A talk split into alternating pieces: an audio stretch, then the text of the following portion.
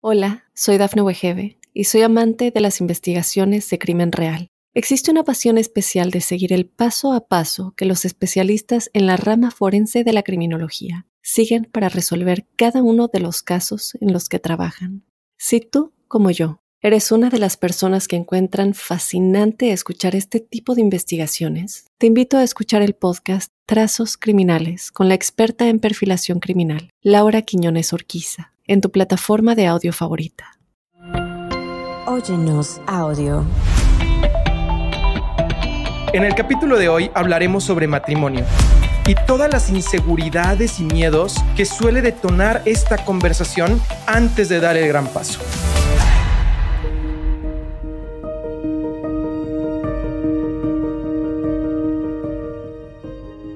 Me ama, pero no se quiere casar. ¿Continúo o termino con la relación? El matrimonio es la máxima expresión de compromiso que tenemos en nuestra sociedad. Y al mismo tiempo, nos encontramos en una cultura que promueve el divorcio como una solución sana al conflicto. Entonces, ¿tendrías que insistir en lo que quieres con tu pareja o simplemente dejarlo ir? Soy José Luis López Velarde, psicólogo y sexólogo, especializado en temas de pareja y te doy la bienvenida a nuestro programa Amor y otras cosas, en donde cada semana compartiremos temas de desarrollo personal sobre amor, sexo y relaciones de pareja.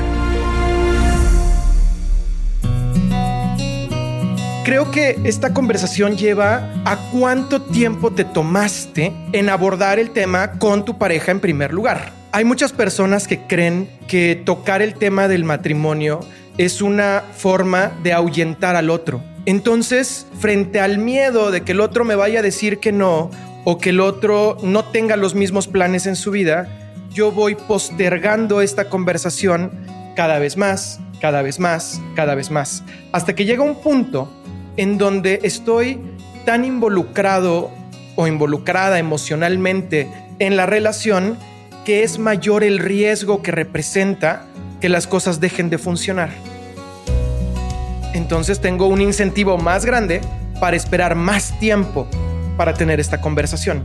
Y así como esta conversación, hay otras, como por ejemplo los hijos, la religión, en dónde vamos a vivir, si vamos a comprar casa o no vamos a comprar casa. O sea, todas estas conversaciones grandes que tienen que ver con una relación a mediano largo plazo, mientras más pronto puedas abordarlas, mejor. Principalmente este, llegar al problema en donde me ama pero no se quiere casar es de raíz un problema de comunicación. Porque quiere decir que no tuvimos las habilidades necesarias para poner esto en la mesa desde el principio de la relación. Y luego, cada X tiempo, poder replantear esto. No porque tú dijiste que no querías la primera semana, quiere decir que no vas a querer nunca. A lo mejor un año después cambias de opinión. Igual es al revés. No porque cuando ustedes se conocieron o porque en su perfil de citas de aplicaciones por internet ustedes pusieron que se querían casar, no están obligados a que entonces toda la conversación quiere decir que vamos a llegar a ese punto. Porque a lo mejor no te sientes así. Tienes el derecho en cualquier momento de cambiar las reglas y de cambiar los términos, porque estamos hablando de tu corazón y estamos hablando de lo que quieres en tu vida. Por eso mismo creo que es súper fundamental que toques estas conversaciones constantemente conforme va pasando el tiempo en la relación de pareja. Si tú lo haces de manera constante, puedes abordar el conflicto desde que se empieza a originar y no cuando llegas a un momento en donde te dicen no me quiero casar y a ver cómo le haces, si prefieres que terminemos, estoy listo para terminar contigo. Porque cuando tu pareja se pone en esta postura, estoy listo para terminar porque no me quiero casar, es porque tiene la idea en la cabeza desde hace un buen tiempo hacia atrás y durante mucho tiempo tú también tenías la idea y lo ignoraste.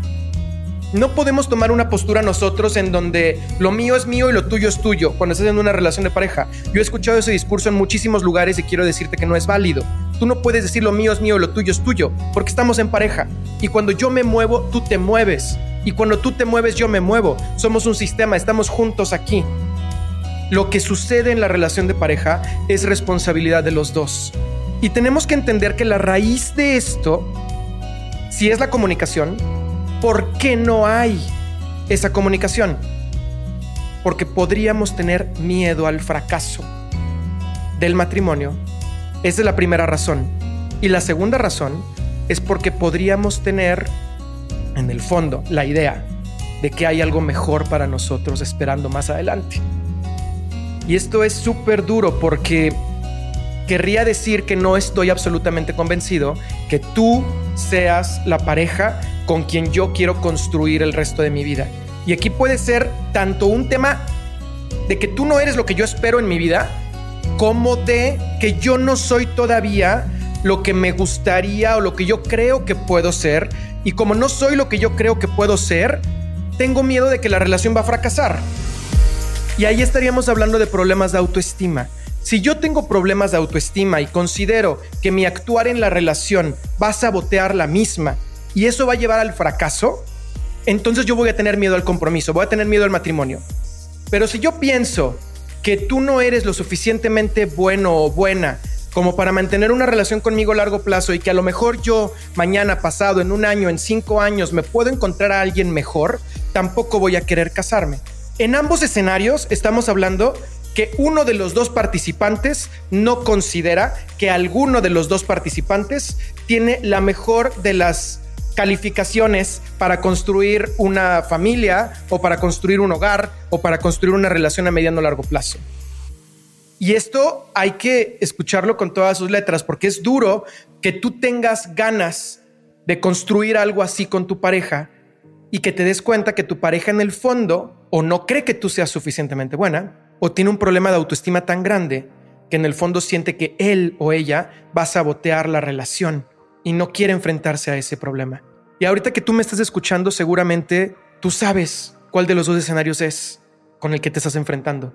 Tú sabes si es un tema de confianza de tu pareja que no se quiere casar o es un tema de que tu pareja a lo mejor no está totalmente convencida contigo.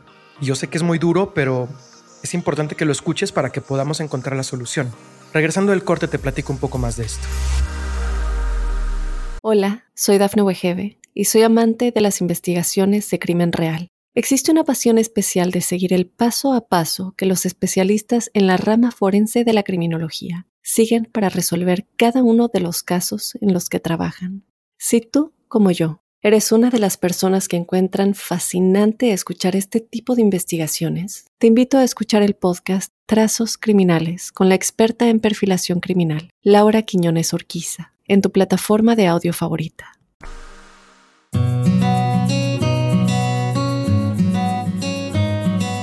¿Cómo por qué querría alguien en primer lugar casarse? Esa es la pregunta que te tienes que hacer. ¿Cuáles son los beneficios asociados a casarme, porque el matrimonio es, es una expresión legal, civil, social, que me genera compromisos explícitos. O sea, de hecho hay un documento que me dice cuáles son los compromisos que yo estoy haciendo.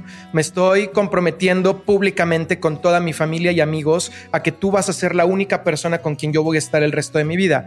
Y aunque pudiera haber una conversación entre líneas de que el divorcio siempre es una posibilidad, es difícil que alguien el día de su boda te diga, yo me estoy casando, pero si me divorcio no pasa nada. La mayoría de las personas cuando están dando ese paso tienen la convicción de que van a hacer lo mejor que está en sus manos para que esa relación sea diferente, sea la excepción. ¿Por qué dieron ese paso? Esa es la pregunta que te tienes que hacer. Cuando tu pareja no se quiere casar, ¿cuál es el beneficio que va a conseguir tu pareja que no consigue antes de casarse? Si ustedes, y esto es lo mismo en todos los niveles de compromiso, ¿Por qué alguien querría ser tu novio o no? ¿Por qué alguien querría presentarte a su familia o no? ¿Por qué alguien querría casarse contigo o no? ¿Qué está esperando lo del otro lado de la línea? Si tú y yo ya tenemos un negocio juntos, ya tenemos hijos juntos, ya viajamos juntos, ya tenemos una casa juntos, ya vivimos juntos, ya somos capaces de expresar todas nuestras fantasías sexuales el uno con el otro, tenemos una penetración muy grande a nivel emocional. Nosotros ya tenemos todo el uno con el otro sin habernos casado, como por qué o para qué voy a decidir casarme contigo. ¿Qué cosa va a pasar distinta que no tengamos ya? Esa es, esa es la pregunta. Esa es la pregunta, porque tú podrías pensar, uno de los dos, generalmente las mujeres, aunque esto no es una manera de hacer estereotipos de género, porque en la mayoría de los escenarios, para una mujer es muy importante la estabilidad emocional. Eso, eso es cierto. Que también hay algunos hombres que necesitan estabilidad emocional, sí, eso también es cierto. Y para la mayoría de las mujeres la estabilidad emocional es muy importante. Y la parte del matrimonio suele ser algo que genera esa estabilidad emocional. Sin embargo, ¿qué sería lo, lo equivalente para un hombre? Un hombre que estaría buscando dentro de un matrimonio si no es la estabilidad emocional. Para un hombre, en la mayoría de los casos, no en todos, pero en muchos casos, para un hombre es muy importante sentirse capaz de proveer un espacio seguro y un espacio protegido para las personas que quiere, principalmente para su pareja. Es mucho más común que un hombre esté dispuesto a casarse contigo si te ama profundamente y sabe que a través de ese matrimonio tú vas a ser más feliz y a través de ese matrimonio él va a ser capaz de proveerte de algo que para ti es muy importante. Entonces su beneficio se vuelve el que tú seas mucho más feliz en la relación. Y esta historia es súper común. Tú puedes acercarte a preguntar a muchas de las personas que tengas cercanas que se hayan casado y es muy común que el hombre hubiera podido seguir sin haberse casado un año más, dos años más, tres años más, cinco años más. Pero el momento en el que siente que esta ejecución le va a dar a ella lo más importante que él le puede dar a ella, entonces cede. Entonces acepta, entonces da el siguiente paso. Y eso a él también le entusiasma. No estoy diciendo que lo está haciendo de alguna manera comprometida, pero para él lo valioso no es esta estabilidad emocional. No es lo mismo que está buscando ella. Para él lo valioso es saber que está haciendo algo en pro de que ella se sienta mejor de que ella tenga una vida más bonita. Y eso es muy importante en muchos casos, pero a lo mejor en el tuyo resulta que no ha sido suficiente, por eso es que él no se quiere casar. Y esto a lo mejor te pone en una sensación medio de paranoia de decir, entonces no soy lo suficientemente importante como para que él quiera hacer algo así conmigo. ¿Qué me está faltando a mí? Y es una pregunta muy profunda que tendríamos que abordar. Desde cómo te sientes hasta las cosas que él te ha dicho en discusiones que no has querido resolver porque para estas alturas han tenido discusiones, han tenido conflictos y él te ha dicho de frente las cosas que no le gustan de ti, pero por un motivo u otro tú no has querido trabajarlo. Y como no lo has querido trabajar, el problema ahí sigue. Y a la hora de que la otra persona no se quiere casar, puedes tomar una postura de víctima, pero en el fondo sabes que hay cosas que se te han señalado que no has querido resolver. En el momento en el que todas estas cosas se vayan resolviendo, y te vayas desarrollando como mujer y como hombre en la relación de pareja, porque este escenario puede funcionar al revés, de que sea la mujer la que no se quiere casar. O sea, esto puede pasar de ambos lados. El momento en el que estas cosas que ya se señalaron sean resueltas en psicoterapia, yo digo en psicoterapia porque es el único contexto protegido, eh, académicamente viable que te puede llevar a una resolución. Y con esto no quiero decir que las constelaciones familiares no sirvan, o que leer el tarot no sirva, o que la acupuntura no sirva. Todas estas cosas alternativas pueden ayudar bastante. Pero no hay nada más estudiado con más evidencia que te pueda dar un resultado tácito en tiempos definibles que la psicoterapia. No hay. Realmente no hay. Todas estas son herramientas alternativas. Pero la psicoterapia es la que te puede acercar a tener ese resultado. Piensa, en este bloque esto es lo importante. ¿Cuáles son los beneficios que hay del otro lado del matrimonio? ¿Y cuáles son las cosas que mi pareja me ha señalado que trabaje, que no he querido trabajar? Y llévalo a psicoterapia. En el siguiente bloque te voy a ayudar a entender cómo generar un cambio en tu pareja.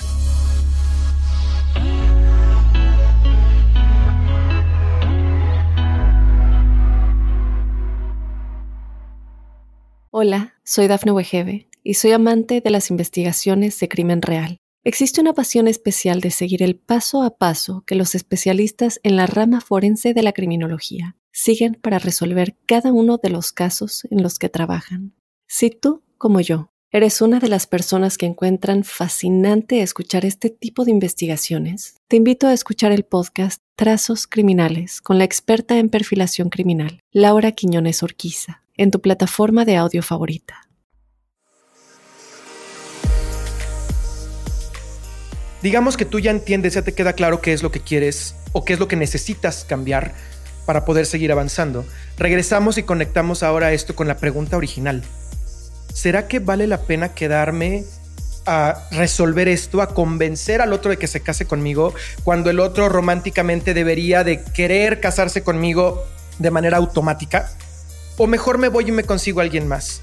Esa es la pregunta del millón. Y en todas, me quedo pensando, pero si en todas, todas, todas, todas las veces que te hagas esa pregunta, la respuesta es quédate.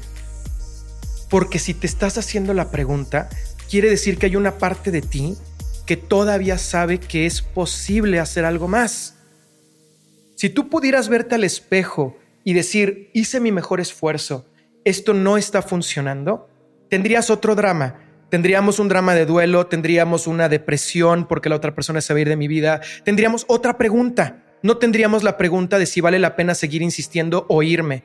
Si tú tienes la pregunta de vale la pena seguir insistiendo o irme, la respuesta siempre es la misma. Hay que seguir insistiendo, porque quiere decir que aún no has hecho lo mejor que puedes hacer. Aún te falta información, aún te, faltan herramientas, aún te falta esforzarte un poco más. ¿Y qué crees? Todas las relaciones humanas requieren esfuerzo y la relación de pareja, al ser la cúspide de este tipo de vínculos, porque es la más compleja, también requiere el mayor de los esfuerzos. Y creo que si estás pensando en matrimonio y estás pensando en construir una vida con la otra persona, vale la pena y vale el gusto seguirte esforzando, seguir haciendo cambios. Cuando llegue el momento en que los cambios no alcanzan, lo vas a saber. Créeme, si ese momento llega, porque a lo mejor no llega y logras avanzar y sigues avanzando. Pero si ese momento llega, tú lo vas a saber. Y en lugar de tener duda, vas a tener una profunda tristeza. Porque sabrás que es momento de irte a otro lado. Y también podremos hablar de esto en otro episodio sobre cómo manejar la tristeza o cómo manejar el duelo cuando mi relación de pareja termina. Pero esa es otra conversación. El día de hoy, si estamos tú y yo aquí platicando sobre cómo hacer para que mi pareja dé el paso de casarse conmigo, tienes que seguir aprendiendo para poder persuadir, para poder negociar, para poder comunicar todo lo que es necesario para que tu pareja quiera dar ese siguiente paso. Porque esto no es lo único que vas a tener que negociar en tu vida de pareja, en tu matrimonio en tu matrimonio, en tu matrimonio, la, la, línea rectora va a ser la negociación y aquí el que se enoja pierde y el que no sabe negociar pierde. Y tal cual, pierde, porque puede convertirse esto en un divorcio. Y el divorcio, todos pierden, todos pierden en un divorcio, financieramente hablando, emocionalmente hablando, como lo quieras ver. Todo mundo sale perdiendo después de un divorcio. ¿Por qué? porque la pareja no fue capaz de negociar, no fue capaz de comunicar, no fue capaz de encontrar una solución viable a sus problemas. Este discurso de incompatibilidad de caracteres, a ver, ¿cuánto tiempo estuvieron en terapia de pareja? ¿Cuánto tiempo estuvieron en terapia individual? ¿Cuántos intentos se hicieron para que las cosas se resolvieran? Cualquier persona puede ser la persona correcta si tú eres la persona correcta. No se trata de encontrar al amor en tu vida, se trata de convertirte en alguien apto para tener amor en tu vida. Es un tema de desarrollo personal. Así es que la pregunta que hicimos al principio de este bloque es esa. Si vale la pena quedarme o huirme, la respuesta es esa. Hay que quedarse. Y tienes que aprender a negociar. Y probablemente haremos otro capítulo completo sobre técnicas de negociación o técnicas de comunicación asertiva o cómo persuadir a tu pareja, porque es un tema súper interesante que llama mucho la atención, que tenemos que profundizar, pero tienes que saber que ese es el camino. Una vez que tú asumes y dices, ese es mi camino, por ahí voy, entonces ya te quitas de la cabeza la idea de, porque no me quiere y no se quiere casar conmigo, mejor lo dejo y me voy a llorar al otro rincón. No, no es que no se quiera casar contigo, te ama, tú lo estás diciendo, claro que te ama, el asunto es que tiene creencias limitadoras, tiene una historia de vida compleja, tiene sus propios dramas y no sabe qué hacer con ellos. Tú eres su pareja, a ti te corresponde ayudar. Si no, ¿de qué crees que se trata el matrimonio? Si no es de ayudar a tu pareja cuando tu pareja no está en el mejor de sus lugares emocionales. Ese es tu trabajo, ayudarle a tu pareja. Y si hoy tu pareja te puede decir a los ojos, te amo, pero me siento atorado en este tema del matrimonio, es tu responsabilidad, entiéndase por la habilidad de responder, hacer algo al respecto para que ese amor pueda continuar creciendo en ustedes a través de un nivel de compromiso más complejo y más alto. Diría yo, el nivel de compromiso más alto que tenemos en nuestra sociedad. Después del matrimonio ya no hay otro nivel de compromiso mayor. Ese es el nivel de compromiso más alto que tenemos en nuestra sociedad, el matrimonio. Por lo tanto, implica también el nivel de desarrollo y el nivel de reto emocional más grande que te puedas encontrar. Toma nota de todo lo que compartimos en este episodio, agarra una idea. Como a mí me gusta siempre decirte aquí en Amor y otras cosas, no se trata de que pongas en práctica todo. Se trata de que tengas una idea y que esta idea sea capaz de mover el curso de tu vida un grado diferente. Y dentro de dos, tres, cuatro, cinco años te vas a encontrar en un destino absolutamente diferente. Me da muchísimo gusto tenerte por acá una semana más. Yo soy José Luis López Velarde. Recuerda que todos los martes aquí tenemos episodios. Suscríbete, descarga los demás episodios si no los has escuchado, porque todos ellos están de alguna forma conectados con lo que estamos conversando acá. Y si quieres tener más información, me puedes encontrar en mis redes sociales. Me puedes encontrar con mi nombre, José Luis López Velarde, o con tu mejor persona. Te veo aquí y te escucho aquí el próximo martes en Amor y otras cosas. Muchísimas gracias por escucharnos.